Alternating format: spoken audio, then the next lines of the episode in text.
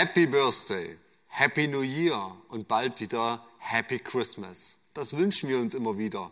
Und happy sein, wer will das nicht? Also das ist doch ein ganz berechtigter Wunsch.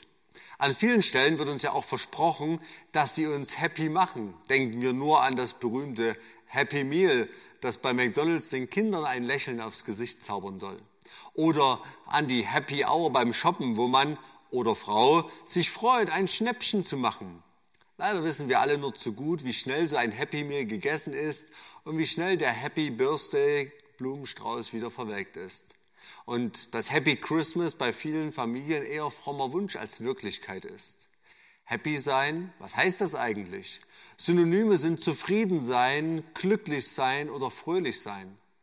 Man kann auch sagen, zur Ruhe kommen. Das wünschen wir uns doch im Grunde alle gern. Happy sein, oder? Wie geht das? Ist es möglich, so eine Grundzufriedenheit zu bekommen? Mit der Frage hat sich auch ein sehr erfahrener Mann auseinandergesetzt. Und wissen Sie, zu welchem Ratschluss er gekommen ist? Besser das, was wir mit den Augen anschauen, als das, wonach die Seele umherschweift. Auch das ist nichtig und haschen nach Wind. Dieses Zitat ist von Salomo, dem bekanntesten israelischen König. Er war der weiseste Mensch aller Zeiten, der alles hatte, was man sich nur erträumen konnte. Vermögen, Beziehungen, Bauwerke, Luxus, Wohlstand. Er hatte alles, wovon man denkt, das macht einen glücklich. Salomo blickt am Ende auf sein Leben zurück und reflektiert es. Diese Gedanken finden wir im Bibelbuch Prediger. Und dieses Buch ist geprägt von zwei großen Gedankengängen. Zum einen, dass das Leben hier auf der Erde vergänglich ist, ein Haschen nach Wind. Und zum anderen, dass dieses Leben hier gleichzeitig ein Geschenk Gottes ist. Und er fordert uns heraus, das anzuerkennen, anzunehmen, zu genießen und eben glücklich zu sein.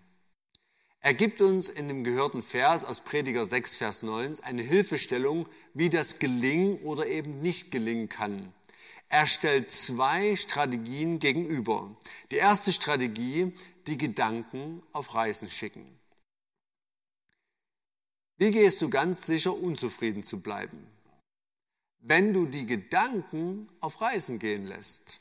In unserem Vers heißt es, wonach die Seele umherschweift. Kennen wir das nicht alle irgendwie, dieses Umherschweifen der Seele, dieses Was wäre wenn, was gibt es dann noch? was könnte ich verpassen?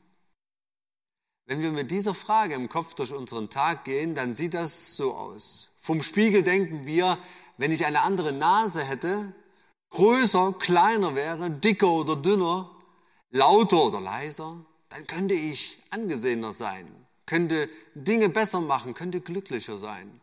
Vom Kleiderschrank geht uns der Satz durch den Kopf, ich habe gar nichts zum Anziehen.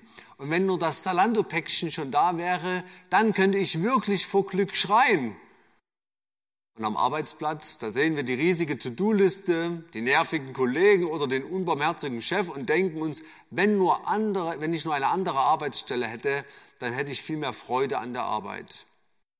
Und die Rentner denken, wenn ich doch nur noch gebraucht werden würde, dann wäre ich glücklich. Beim Fernsehabend auf der Couch vergleichen wir manchen Hauptdarsteller vielleicht insgeheim mit dem Partner, der neben uns auf der Couch sitzt und fragen uns, ob nicht jemand anderes uns viel glücklicher machen könnte. Und unsere Wohnung kann man auch nicht bei schöner Wohn ablichten. Tja, wo enden die Reise unserer Gedanken? Anstatt happy sind wir permanent unzufrieden. Rastlos gehen unsere Gedanken auf die Reise. Es ist das unaufhörliche Haschen nach Wind, der Versuch, das Leben einzufangen irgendwie, aber wir kriegen es nicht gepackt. Und letzten Endes bleiben Herz und Seele leer. An Happy sein und zur Ruhe kommen ist nicht zu denken. Übrigens, Salomo geht es nicht darum, dass wir nicht Wünsche haben dürfen oder uns nach Veränderung sehnen, sondern darum, dass wir nicht wie Getriebene unruhig und unzufrieden sind. Darum bietet er eine zweite, bessere Strategie. Zweitens, die Augen fokussieren. Besser das, was wir mit den Augen anschauen, heißt es hier. Vielleicht denkst du dabei an das Sprichwort, besser den Spatz in der Hand als die Taube auf dem Dach. Aber ich finde, das trifft es für mich nicht ganz. Denn dieser Spruch, der klingt nach Optionslosigkeit. Ja, ich habe zwar nur einen Spatz in der Hand, aber die Taube ist unerreichbar, die bekomme ich nicht. Salomo will uns klar machen, wir haben die Taube schon in der Hand, wir müssen nur genau hinschauen. Wir vergessen es so leicht und sehen nur die anderen Täubchen, die umherfliegen.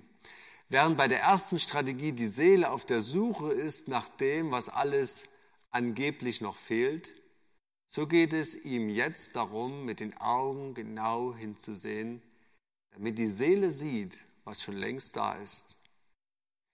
Wie würde denn ein Tag aussehen, wenn wir ihn mit dieser Strategie angehen? Vom Spiegel schaust du auf deine Einzigartigkeit, deine Talente und dankst dem Herrn, wie du gemacht bist. Beim Blick in den Kleiderschrank freust du dich über deine Lieblingsstücke und dass du genug hast, um heute sauber und warm durch den Tag zu kommen und sogar noch die Auswahl hast. Am Arbeitsplatz dankst du Gott für die Möglichkeit, die Kraft, den Verstand, deine Hände und deine Füße, um arbeiten zu können, für die Gelegenheit und Chance, deinen Lebensunterhalt zu verdienen und für die Menschen, die er an deine Seite gestellt hat. Deinen Partner nimmst du heute besonders fest in den Arm und freust dich über diesen besonderen Mensch in deinem Leben und in deiner Wohnung setzt du dich in deine Lieblingsecke und freust dich über das Dach über dem Kopf. Zufriedenheit, Happy Sein beginnt immer am Herzen. Nicht unsere äußeren Umstände machen uns glücklich, sondern unsere Freude an den Umständen.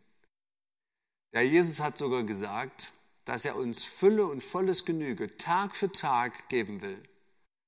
Was für ein Geschenk.